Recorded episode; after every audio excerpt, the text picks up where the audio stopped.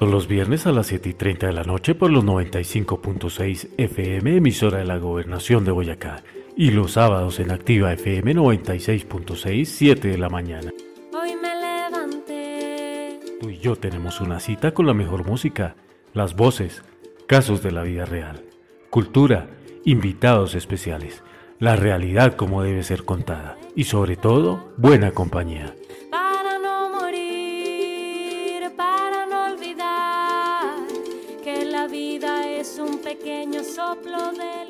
Aquí comienza, sin censura, el poder de la libertad. Todas y todos podemos opinar.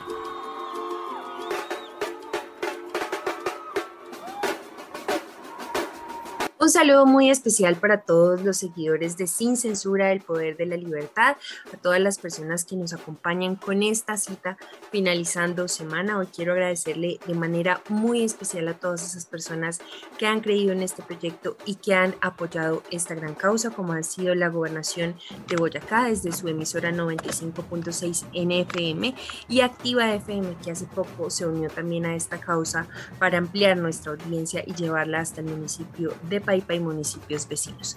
Quiero eh, saludar de manera muy especial a mis compañeras en la mesa de trabajo, Joana Báez, Patricia Galindo y Gina Rojas Hoyos, quien me acompañarán en la realización de este programa y también hacer una mención especial a este grupo teatral que se ha sumado a esta gran causa y que también han apoyado estas iniciativas de género y familia como es Arsénico Sociedad Teatral.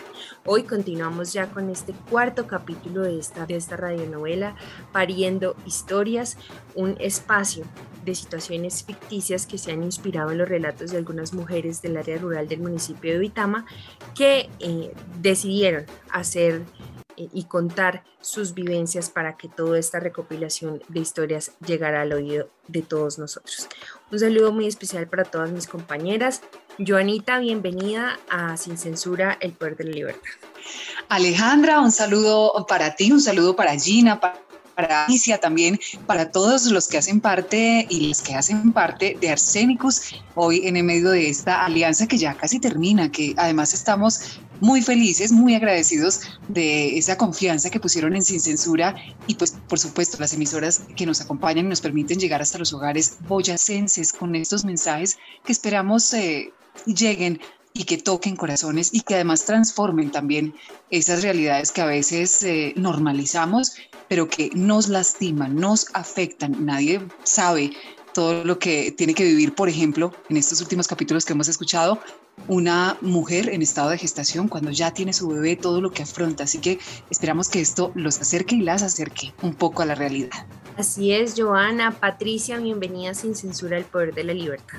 Un saludo especial a todas las audiencias de Paipa, de Tuja, de todo el centro del departamento y de todo el departamento, porque sabemos que estamos eh, siendo escuchadas en muchos rincones de Boyacá, que mm, la alianza entre arsénicos y sin censura ha sido definitivamente muy, muy buena. Ha, habido muy buenos comentarios con, con respecto a estas situaciones que hemos podido plasmar a lo largo de estos eh, capítulos y esperamos que este eh, no sea la excepción. Un saludo para todos. Gracias Patricia, Gina, bienvenida a Sin Censura el Poder de la Libertad y dándole ya apertura a este cuarto capítulo de esta gran iniciativa que puso su confianza en Sin Censura el Poder de la Libertad. Alejandra, un saludo para usted, para Patricia, para Giovanna y por supuesto para nuestras audiencias. Les saludo desde la Perla de Boyacá, desde el municipio de Duitama, donde precisamente se gestó esta historia. Pariendo historias, hoy llega a su cuarto capítulo y en ese sentido queremos abrir ya de entrada pues ese espacio para que nos cuenten las mamás cómo fue este primer momento o ese primer encuentro con la crianza. Para muchas de nosotras existen más dudas que certezas en ese espacio en el que empezamos a pensarnos qué tan buena mamá voy a ser, qué tanto cuidar, qué tanto de pronto prohibir también, qué tanto voy a progresar siendo mujer y siendo mamá. Entonces, para que nos cuenten cómo fueron esos primeros momentos, esos primeros instantes de ser mamás, cuáles fueron las dudas que tuvieron, cuáles fueron esos temores también que en algún momento dijeron podrían pasar.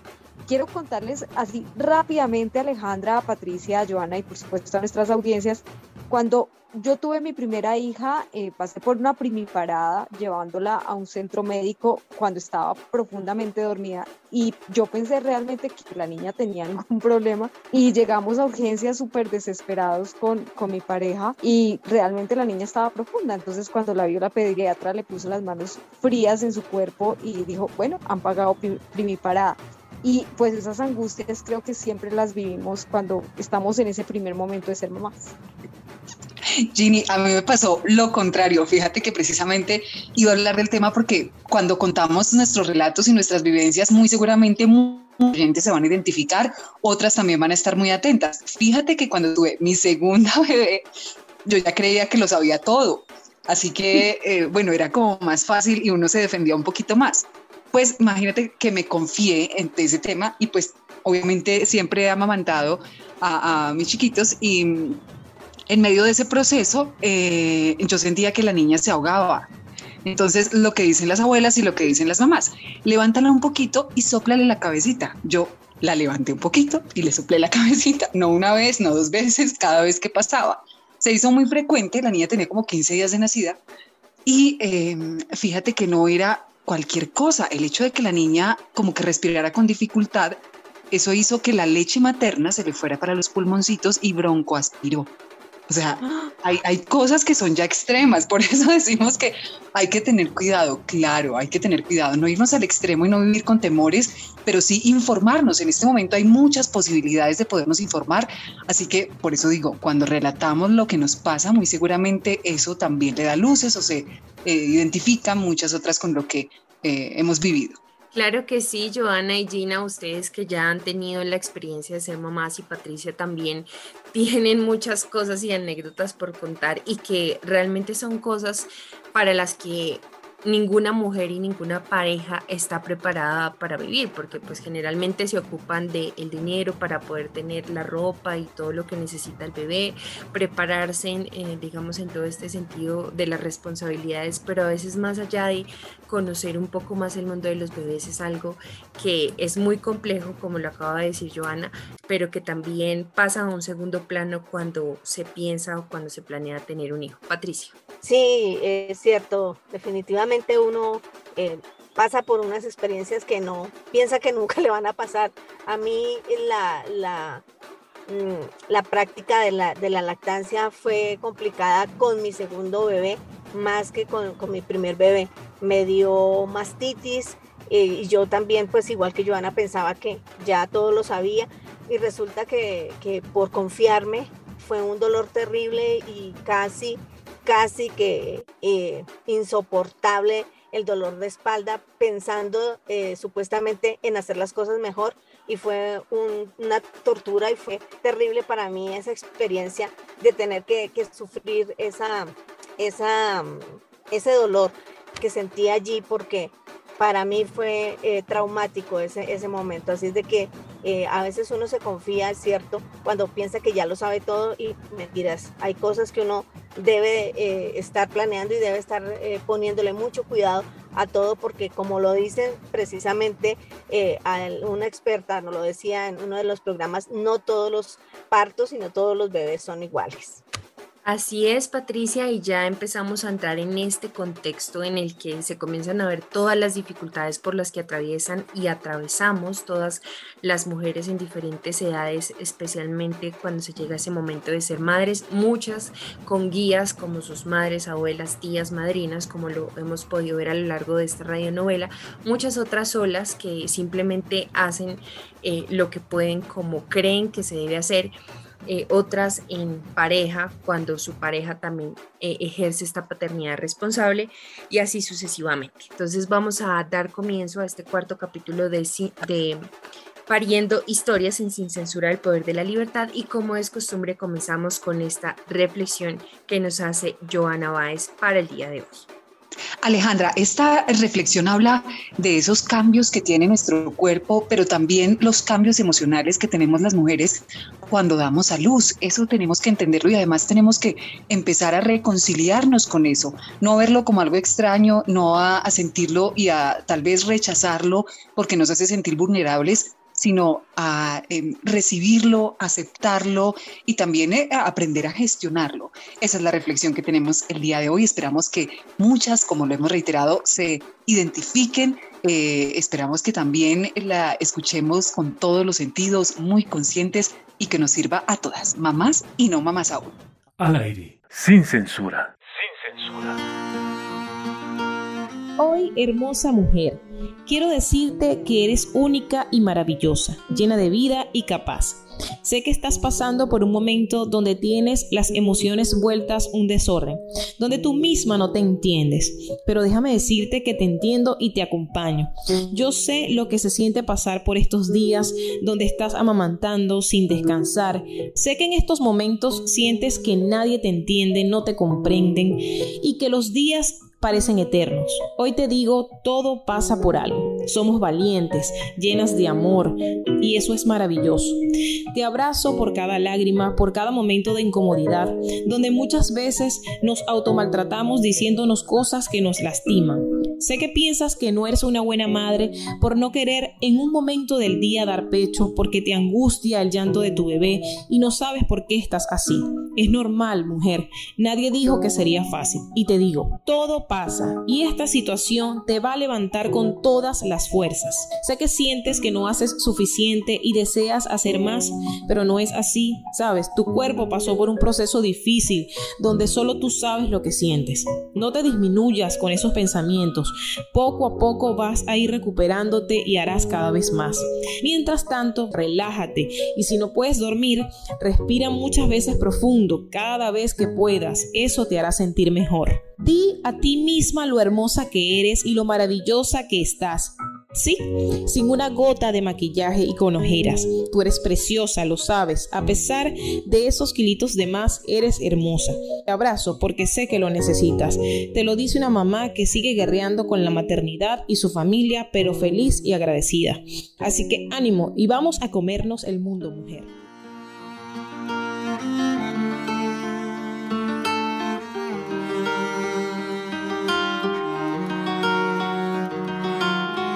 Que los fantasmas del pasado ni te huelan, que las canciones al oído no te duelan, que cada palo sea más lumbre pa' tu hoguera. Perdónate porque esta vida es una escuela. Prométeme que dejarás que te prometa, prométeme que saltará cualquier barrera, que tú eres de las que van dejando una estela. Quien te pisaba no te llega ni a la suela. Si el viento llama a tu ventana, tú abres tus alas y vuela.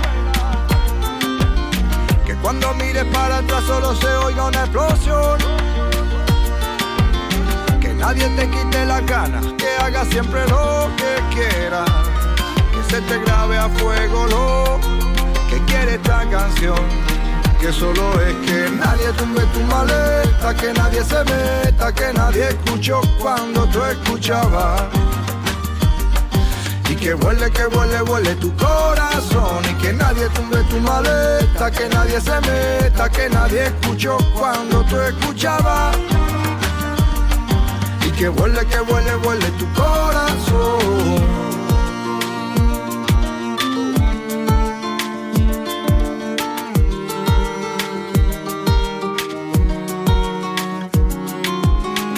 Tu camino te llene los pies de tierra, que tu destino esté en los sueños que recuerdas y que tus botas logren siempre que te pierdas, para que siempre llegue el día en que comprendas que si el viento llama a tu ventana, tú abres tus alas y vuelas. Que cuando mires para atrás solo se oiga una explosión. Que nadie te quite las ganas, que hagas siempre lo que quieras. Que se te grabe a fuego lo que quiere esta canción. Que solo es que nadie tumbe tu maleta, que nadie se meta, que nadie escuchó cuando tú escuchabas.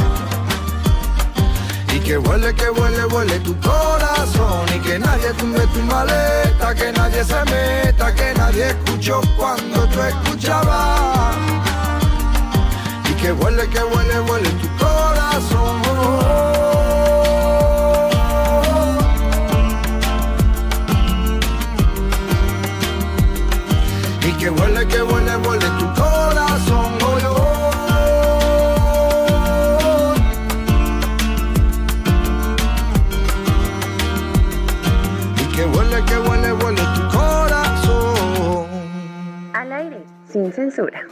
Bueno, y como siempre, eh, es un placer acompañarlos en Sin Censura, el Poder de la Libertad y acompañarnos también con esa música que refresca nuestros sentidos. Y ya llegamos precisamente a este cuarto capítulo que va a presentar nuestra compañera Gina Rojas Hoyos. Nuevamente la invitación es para que cerremos los ojos y nos transportemos a esta historia en zona rural de Duitama, en el departamento de Boyacá. Rega esparcir agua sobre la tierra para beneficiarla. Susana se enfrenta a ser madre primeriza y junto a su amiga Yolanda tendrá que experimentar la difícil situación de la crianza temprana. Este es el cuarto capítulo de Pariendo Historias, un proyecto de Arsenicus, Sociedad Teatral.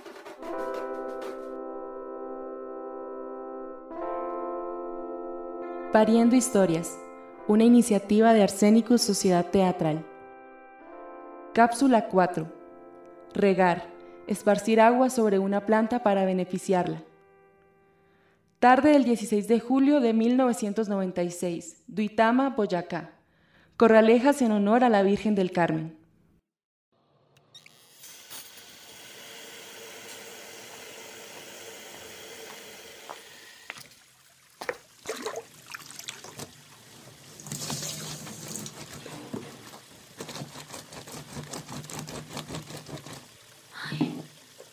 Susanita, usted está muy pálida. ¿Se siente bien? Mm, la verdad no, Yolandita. Tengo como un miedo atravesado en el corazón. ¿Cómo así? ¿De qué tiene miedo? De estar tan joven y tener ya que cuidar a otra persona. Mi mamá se fue hoy. Yo no sé bien cómo cuidar al bebé. Ay, ¿y ya no va a vivir más con usted? Pues dice que un mes lejos de mi papá es mucho y que ya me enseñó lo que debía. Que incluso ya voy a cumplir la cuarentena y que de aquí para adelante me va a tocar a mí sola. ¿A qué le teme, Susanita? Es que esto es muy difícil, Yolanda. Uno no se imagina lo difícil que es cuidar a un hijo, y más con este cansancio. En las noches Simón no hace sino llorar y no me ha dejado dormir ni una hora.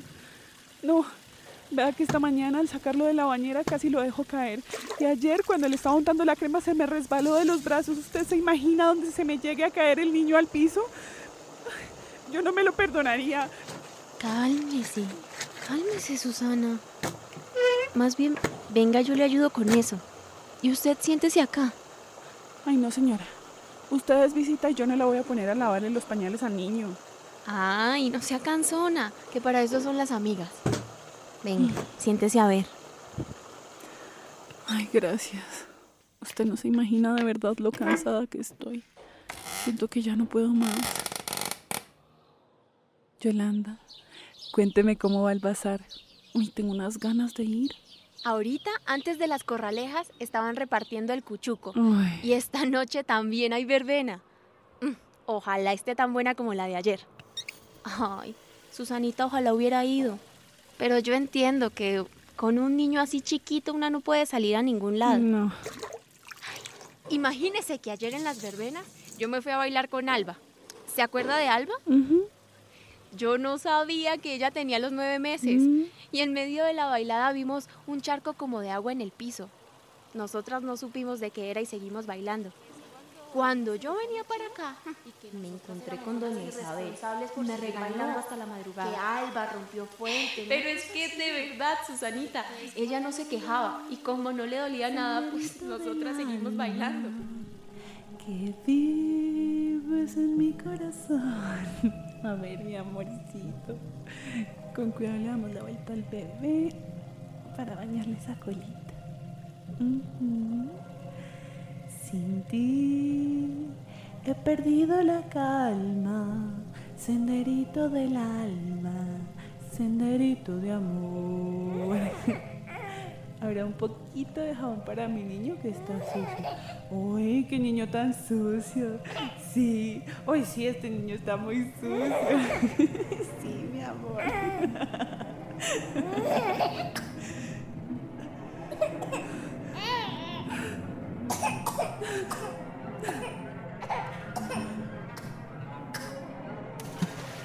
¡Simón! Tranquila, respire, respire, Susanita, solo fue un sueño. había una tina. Y Simón, el bebé estaba en el agua, Yolanda. Yo, yo trataba de meterme en la tina para alcanzarlo, pero no podía. Era como que yo no cabía en la tina. Y, y mi niño, mi niño se ponía morado, se me estaba ahogando, Yolanda. Fue horrible, Yolanda. Lo sentí muy real. Tranquila, tranquila, no se preocupe que solo fue un sueño. Le toca es descansar un poquito más, Susanita. No me dejó ni terminar de contarle lo del bazar y se quedó dormida.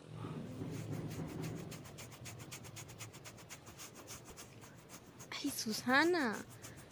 No se rasque más que se va a hacer daño. Yolandita, mire que desde que tuve al niño siento que estoy mudando la piel. Mire, mire cómo se me cae a pedazos. Yo parezco una serpiente. Me da una comezón y, y se me reseca bastante el cuero, vea. Mi mamá dice que eso es normal, que a las recién paridas sí les cambia la piel, por dentro y por fuera. Pero no se rasque. Mejor vaya al baño y úntese alguna crema. Vaya. Tiene razón. Ya vuelvo.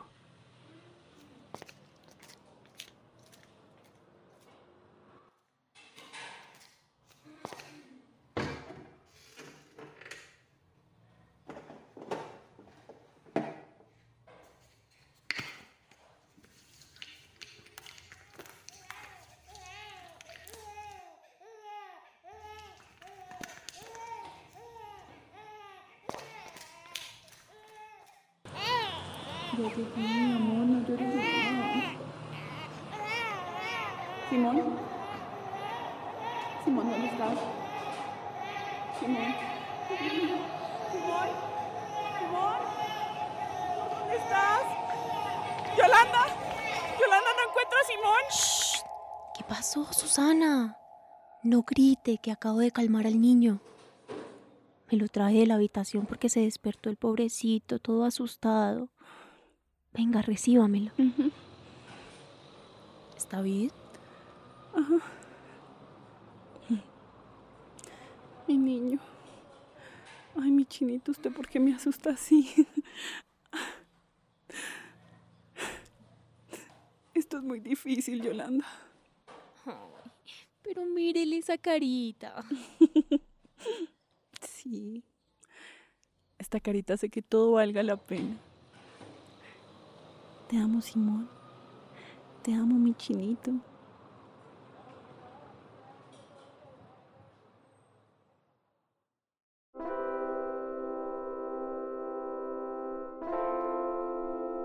Pariendo Historias es un trabajo sonoro realizado por mujeres artistas de la Asociación Arsenicus Sociedad Teatral. Estas son situaciones ficticias inspiradas en los relatos de algunas mujeres del área rural de Duitama, que tuvieron a bien contarnos sus vivencias. Todo lo que escuchamos en las veredas del municipio alimentó nuestra imaginación para crear un universo que refleja la experiencia del territorio boyacense. En ningún caso se representa la vida real de las participantes. En Pariendo Historias escucharon a Isabel Álvarez, Michael Vega, Javier Sánchez, Sánchez, Emily Cárdenas, Alexander Rivera, Diana Sanabria, Felipe Hurtado, Ana María Sandoval, Sofía Torres, Federico Maldonado, Karen Otero, David Morales, Catalina Jiménez, Diana Mateus y Amaranta Correa. También escucharon Feria de Manizales, versión de Sebastián Báez, Senderito de Amor de Julio Jaramillo. Agradecemos a las mujeres que tuvimos la fortuna de conocer en los campos duitamenses por brindarnos su casa, su hospitalidad, su palabra y tintos, chocolates, agüitas, jugos, amasijos, galletas, flores, ayacas. Gracias, María Adiela Galvis,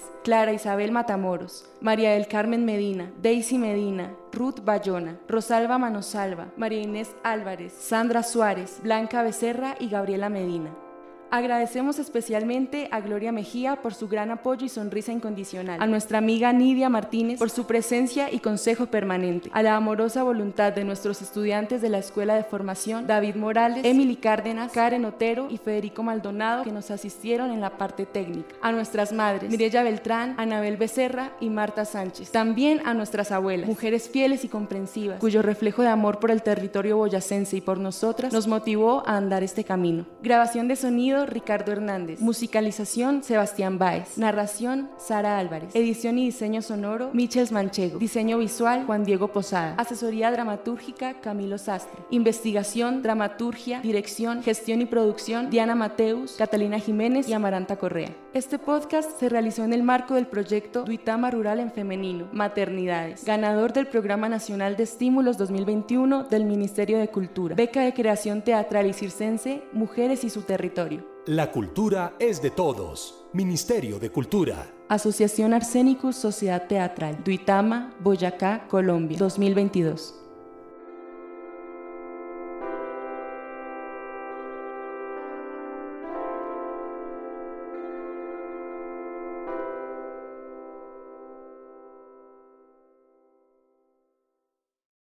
Tu música sin censura.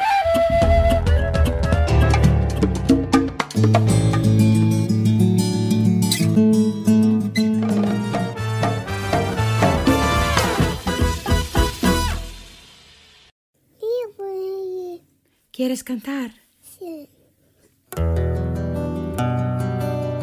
Mamá. Te quiero. Ella es la esencia más pura, es la ausencia que abruma si no está junto a mí. Ella cuando juega me calma, cuando llora me habla, hoy le debo Navidad verdadera, mi primer gran regalo, el final de mi espera. Y ya se cierran sus ojitos.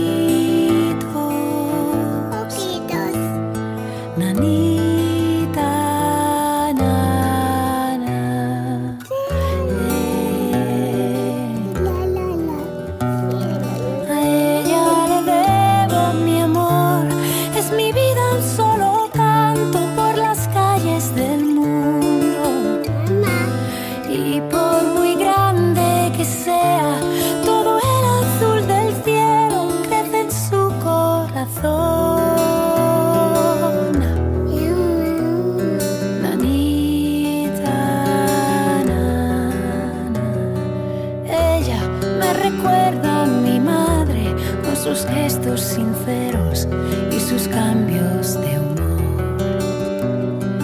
Ella me acompaña y me escucha, suele siempre imitarme y le encanta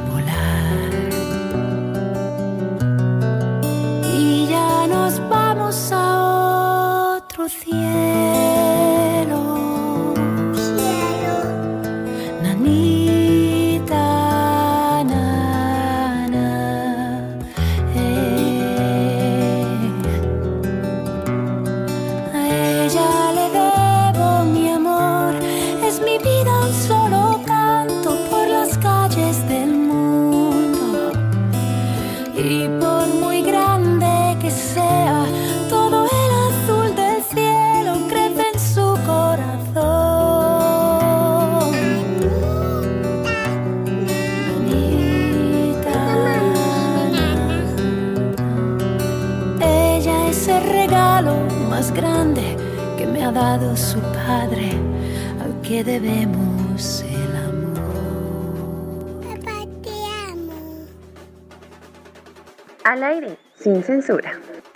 Un saludo muy especial a nuestros oyentes en Sin Censura del Poder de la Libertad y como es costumbre, un profesional de la salud nos acompaña para hablar precisamente de esas pautas de crianza tan importantes en el desarrollo de los niños y niñas, no solo en Boyacá, sino a nivel nacional, esos comportamientos que se deben corregir y cómo debemos o cómo deben mejor los padres afrontar estas situaciones. Por eso en este momento nos encontramos con José Alfredo Malagón López, él es psicólogo de la Universidad Nacional de Colombia, especialista en educación sexual, magíster en lingüística y magíster en educación, quien ha realizado varios artículos importantes y varios acompañamientos significativos en temas de educación en el departamento de Boyacá.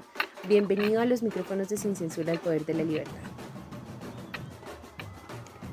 Eh, buenas noches, gracias Alejandra. Eh, aquí dispuesto pues a charlar un poco con ustedes. Bueno, José Alfredo, ya eh, conoció usted de primera mano eh, Pariendo Historias, que es precisamente esa historia en la que nosotros nos basamos para hacer eh, este programa. ¿Cómo podemos comenzar orientando a todas esas mujeres que comienzan una etapa de crianza de sus hijos sin tener esas pautas correspondientes y esa formación o acompañamiento que generalmente se tiene dentro de las familias? Eh, sí, bueno, digamos que hay algunas cuestiones que ya vienen con, con la familia y con la tradición, y que son las que generalmente repetimos. Hay otras que dan los, los, los profesionales de la salud, ¿cierto? Entonces, por ejemplo, en el, el curso psicoprofiláctico, pues ahí se dan bastantes recomendaciones, especialmente en, cuanto a lo que tiene que ver la lactancia, eh, los cuidados de mamá también en, en, el, en el puerperio, y otros que ya tendrían que ver con el hecho mismo del contacto con el bebé, con la nueva criatura. En ese sentido yo podría decir algunas cosas, como eh, es importantísimo en el momento de la lactancia mantener el contacto visual. Entonces al tener el bebé, que generalmente se hace obviamente la cabeza hacia el lado izquierdo, ¿cierto? De tal manera que el palpitar del corazón de mamá eh, sirva también de arrullo, porque ese movimiento del, ritmo cardíaco es el, precisamente el mismo del arroyo. Entonces eso lo va a tranquilizar. Aparte de eso, pues la cercanía, ¿cierto? el contacto de piel con piel también le da esa tranquilidad al niño. Son varios los contactos que se tienen ahí porque en ese momento, como lo dice la proxémica, es, es el momento más íntimo. Es la distancia íntima en donde solo entran pues la pareja, la mamá y los hijos como es esa distancia, están en juego todos los sentidos, ¿cierto? Entonces el niño también huele a la mamá y ese olor es tranquilizador. De hecho, en algunos casos, por ejemplo, cuando mamá se ausenta por algún momento, es bueno dejar una de las prendas que tenía ella para que el niño siga teniendo el olor de mamá ahí. Entonces tenemos el contacto visual, ¿cierto? la cercanía olfativa, ¿sí? El gusto que tiene el niño al eh, tomar el pecho, el pezón de la mamá también. Mamá tiene que ser muy cuidadosa en asegurarse que el niño realmente esté chupando el pezón. Por eso el, el pezón tiene que estar afuera. Porque si el niño no logra cogerlo, va a estar muy angustiado, ¿cierto? Porque va a sentir que no se le está proveyendo el alimento. Y ese es uno de los principales eh, arraigos o apegos que se generan con el bebé, ¿cierto?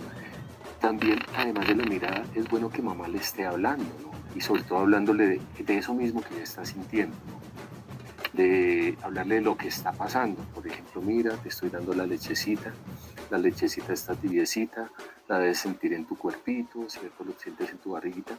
Todo eso que le habla mamá para el niño va a ser muy importante, para el bebé, Entonces esas serían como unas indicaciones, ¿no? Poner en juego todos los sentidos que están ahí. Eh, aparte de eso, pues obviamente debe haber calor. El cuerpo también y la piel tiene otra característica además de, del aroma, es también que provee ese calorcito. Muchas veces dicen que el calor humano es mejor, por supuesto, y ahí es importante que tenga ese calor, ese contacto con mamá, y aparte de eso, que esté bien abrigado, porque el niño en ese momento todavía no puede responder, por ejemplo, en nuestro clima aquí de, de, de Tunja, no puede responder a estas temperaturas, entonces es importante que esté abrigado.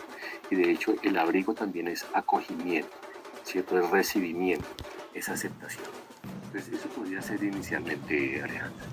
Hay algo muy importante que suele pasar cuando las madres tienen a sus hijos o son madres primerizas como las denominamos aquí en Boyacá y es que ellas por estar a la expectativa del cuidado de los niños se descuidan ellas. Entonces, como lo escuchábamos en este capítulo, ella no dormía, no descansaba porque todo el tiempo estaba a la expectativa de que el niño se iba a caer, se iba a perder, se le iba a ahogar.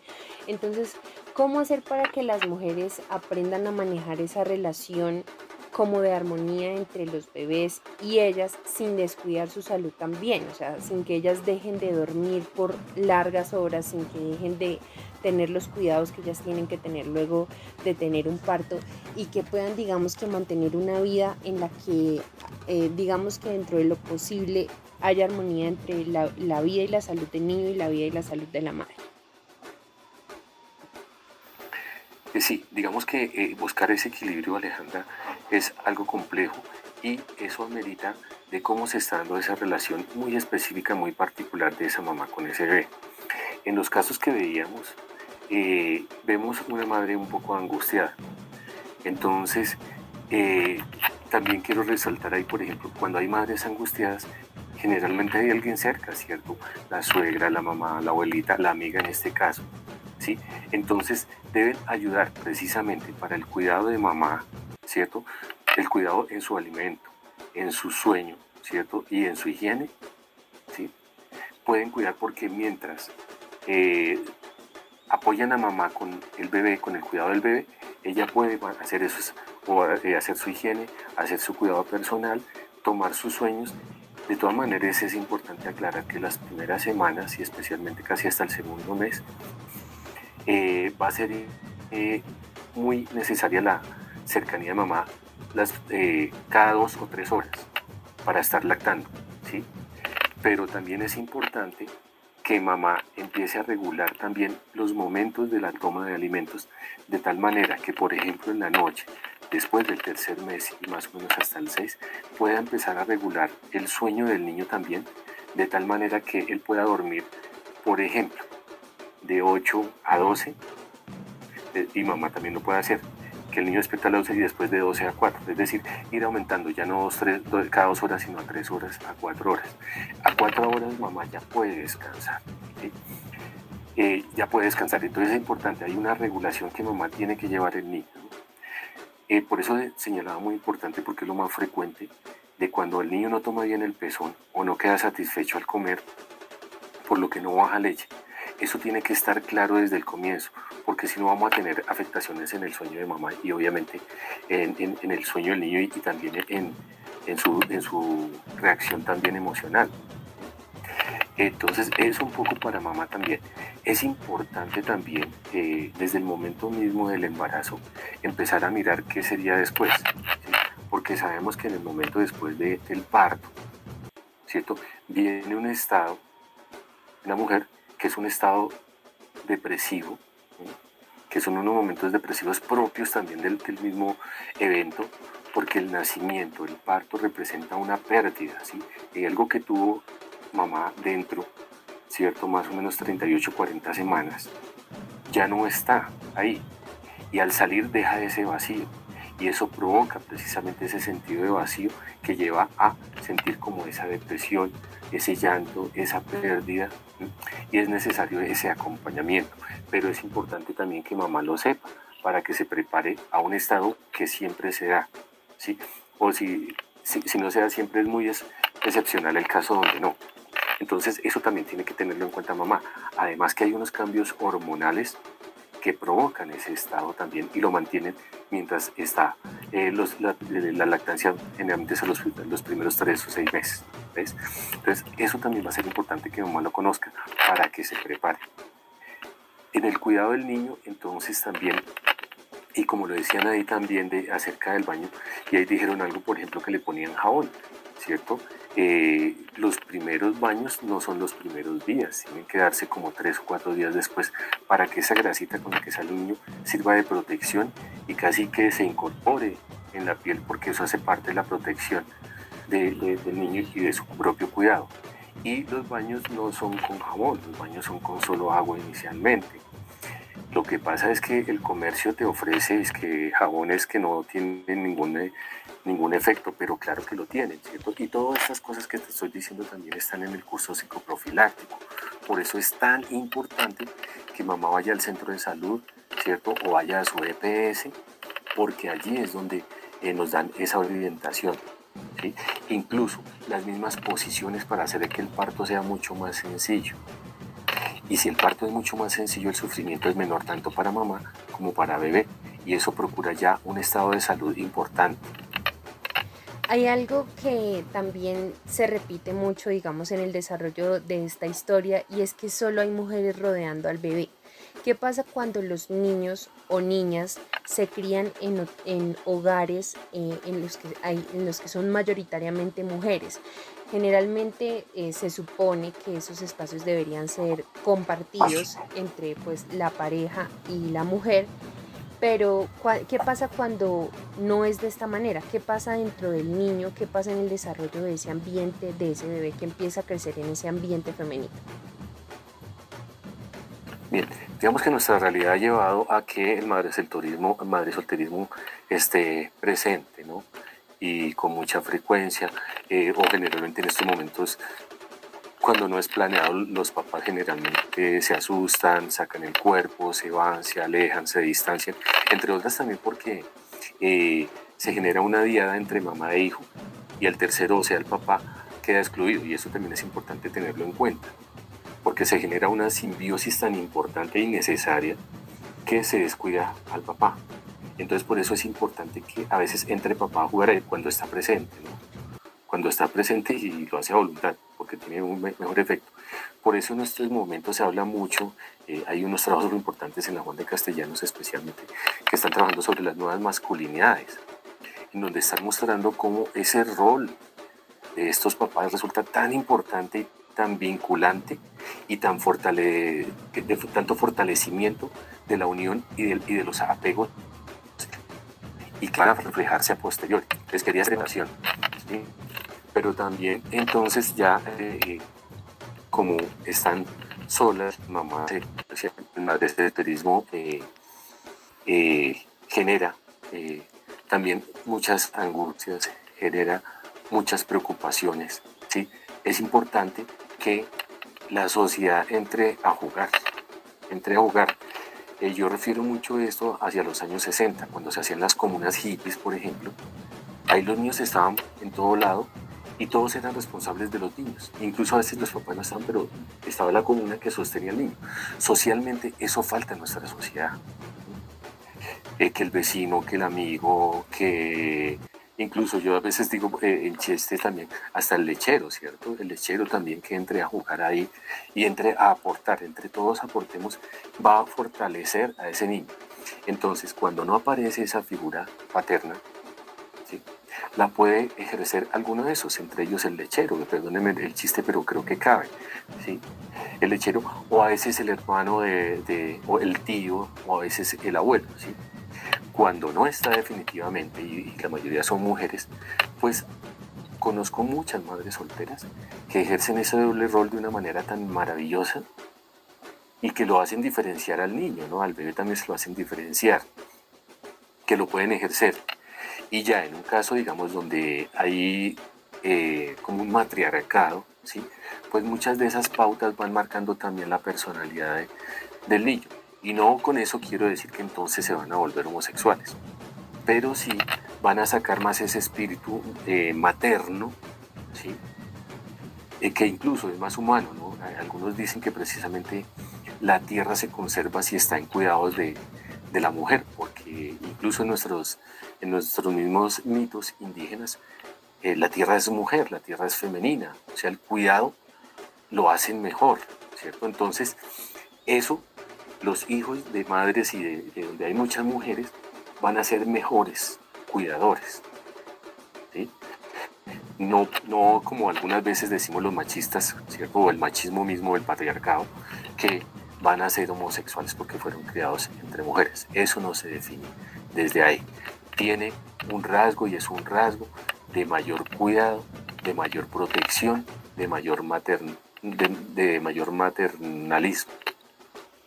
Bueno, a todos nuestros oyentes en Sin Censura el Poder de la Libertad, encontramos una charla muy valiosa en la que nos podríamos extender muchísimas horas más pero claramente no es posible y le agradecemos a don José Alfredo Malagón López, él es psicólogo de la Universidad Nacional de Colombia, especialista en educación sexual, magíster en lingüística y magíster también en educación, que por cierto también tiene dos artículos muy importantes eh, relacionados con los patrones de crianza de niños y niñas en Boyacá y otro que habla precisamente de esas voces desde la diversidad, a quien le agradecemos por acompañarnos en Sin Censura el Poder de la, de la Libertad. Muchísimas gracias, don José Alfredo, por estar en el micrófono de Sin Muchas gracias Alejandra y a todos aquellos que nos escuchan. Un abrazo enorme. Voces y matices.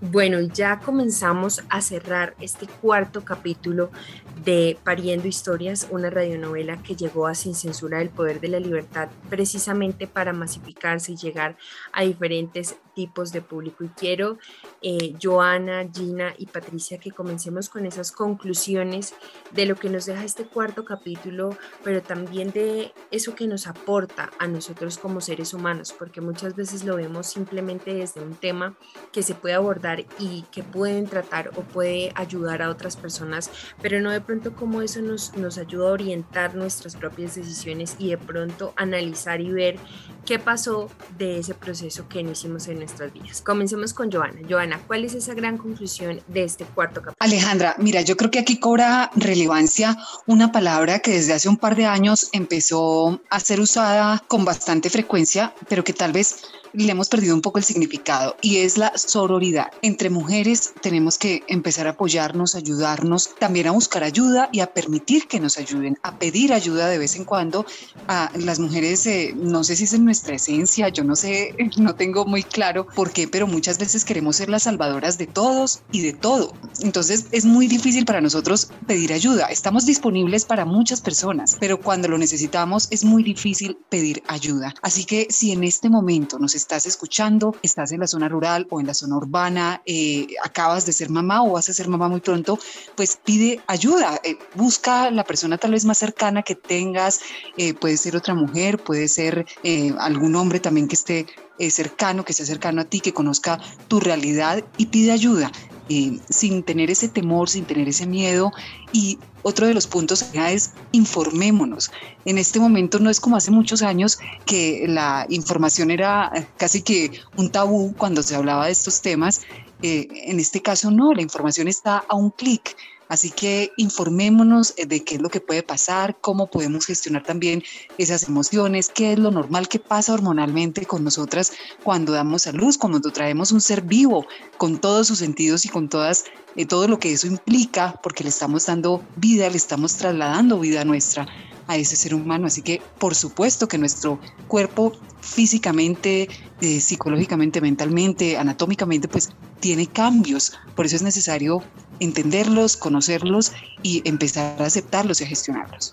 Así es, Joana, y algo muy importante que, que, quiero añadir antes de que se me pase, y es cómo nosotros mismos como sociedad nos volvemos indolentes a estas realidades. Hoy precisamente escuchaba un programa de cómo eh, nosotros como, como sociedad deberíamos ser un espacio en el que los niños puedan criarse de una, de una manera amorosa y no de una manera en la que se sientan rechazados cuando tienen cierto tipo de comportamientos. Y es que generalmente nosotras cuando vemos que un niño o una niña se está portando mal, siempre lo señalamos y decimos qué fastidio ese niño no se sabe comportar o los papás no lo han sabido educar o etcétera, etcétera. Y lo que decían era cuando ustedes vean una situación de esa, simplemente pónganse en el lugar de esa mamá, entiendan la situación y si ven que ustedes le pueden ayudar, colabórenle. Entonces, si ven que la mamá está en el supermercado, los niños están un poco inquietos, no, eh, la señora tiene mucho mercado, no puede tener la atención de los dos niños al tiempo, pues intenten ayudarla si de bien está cada una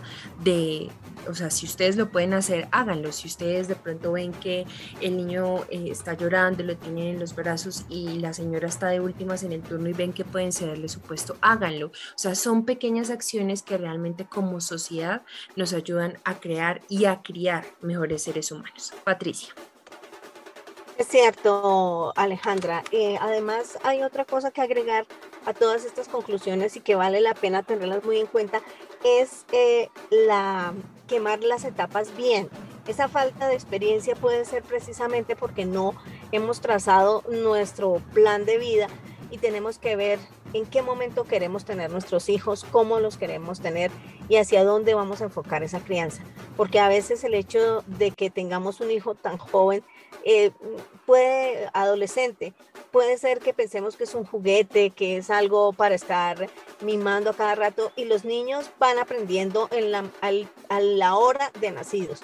Ellos van aprendiendo, ellos van eh, dándose cuenta cómo pueden manipular, aunque es, aunque es una cosa cruel, pero es cierto, los niños nos manipulan y los niños a veces eh, hacen con nosotros lo que quieren. Entonces hay que empezar a definir ese, ese, tipo de reglas y ese tipo de papeles que tenemos que jugar como mamás y como guías, mm, eh, guiadoras, como de pronto em, esas em, personas que podemos llevar una vida de alguna manera directa y recta para esos nuevos seres humanos. Así de que es importante conocer y tener esa experiencia para no caer de pronto en algún error y que después eh, sea, sea una consecuencia más grave. Así es de que lo importante es saber en qué momento y cómo vamos a crear esos hijos bajo unas reglas y bajo unos parámetros importantes para la sociedad, para la familia y obviamente para él mismo, para que no se sienta rechazado para que no se sienta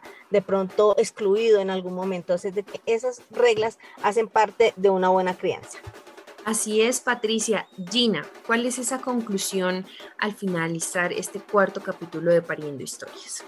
Bueno, como iniciamos este programa, así lo quiero terminar y es desde un poco desde la experiencia y un poco desde el sentir y desde la empatía, porque muchas veces cuando hablamos de ser madres primerizas, pues hablamos de cómo hacer las cosas bien, ¿sí? De qué, qué hacer y qué no hacer y lo cierto es que no hay un manual de funciones para ser mamás.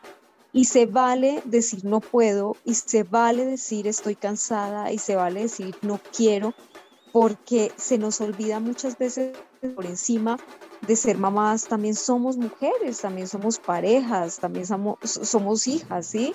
Y, y, en muchos casos a veces no entendemos cómo ser mamás primerizas o cómo lidiar con muchas cosas que alrededor de tener una nueva vida en los brazos, porque psicológicamente nosotras tampoco estamos bien. Y pasa también cuando no somos, cuando de pronto yo no soy la mamá, pero soy parte del entorno de esa mamá y llego a la casa solamente a atender al bebé, a la bebé, pero no a preguntarle a la mamá, ¿estás bien? ¿Qué tal día? ¿Necesitas algo?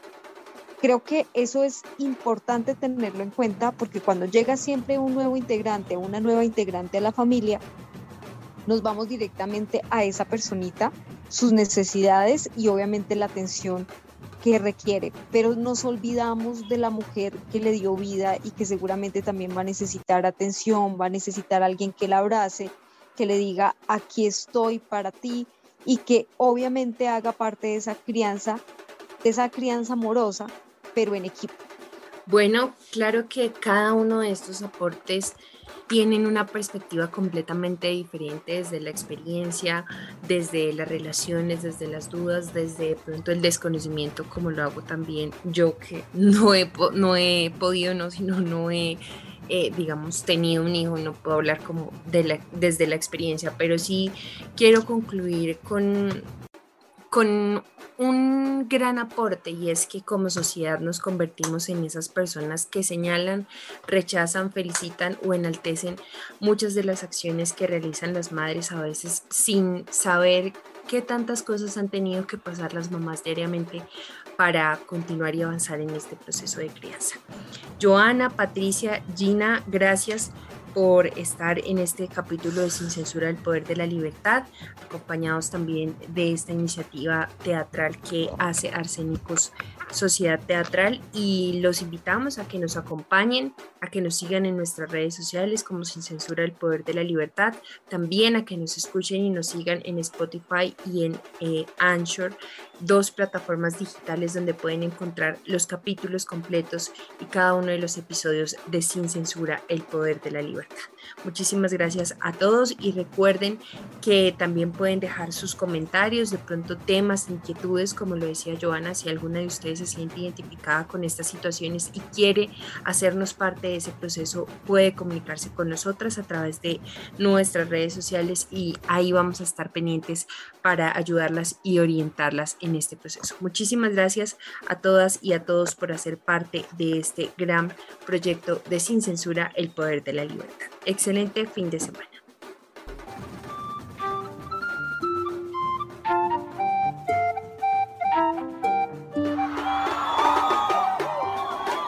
Todos los viernes a las 7 y 30 de la noche. 7 y 30 de la noche. Tú y yo tenemos una cita con la mejor música.